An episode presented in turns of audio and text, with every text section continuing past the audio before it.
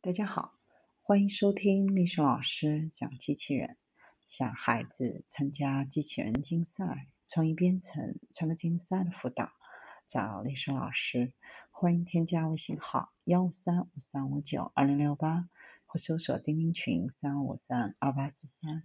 今天历史老师给大家分享的是可在运动中自我修复的小型游泳机器人。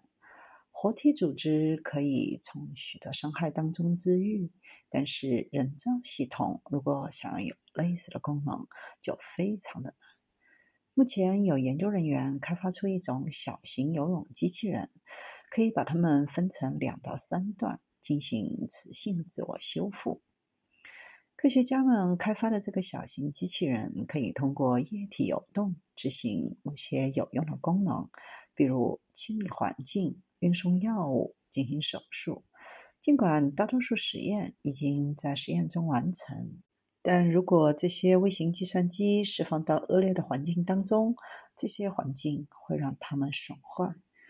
游泳机器人通常是由易碎的聚合物或柔软的水凝胶组成，很容易破裂或撕碎。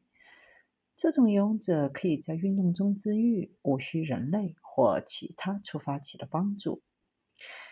这种游泳机器人长约两厘米，大约是人的手指的宽度，呈鱼的形状，其中包含导电的底层、刚性的疏水中间层以及上层排列的强磁性颗粒。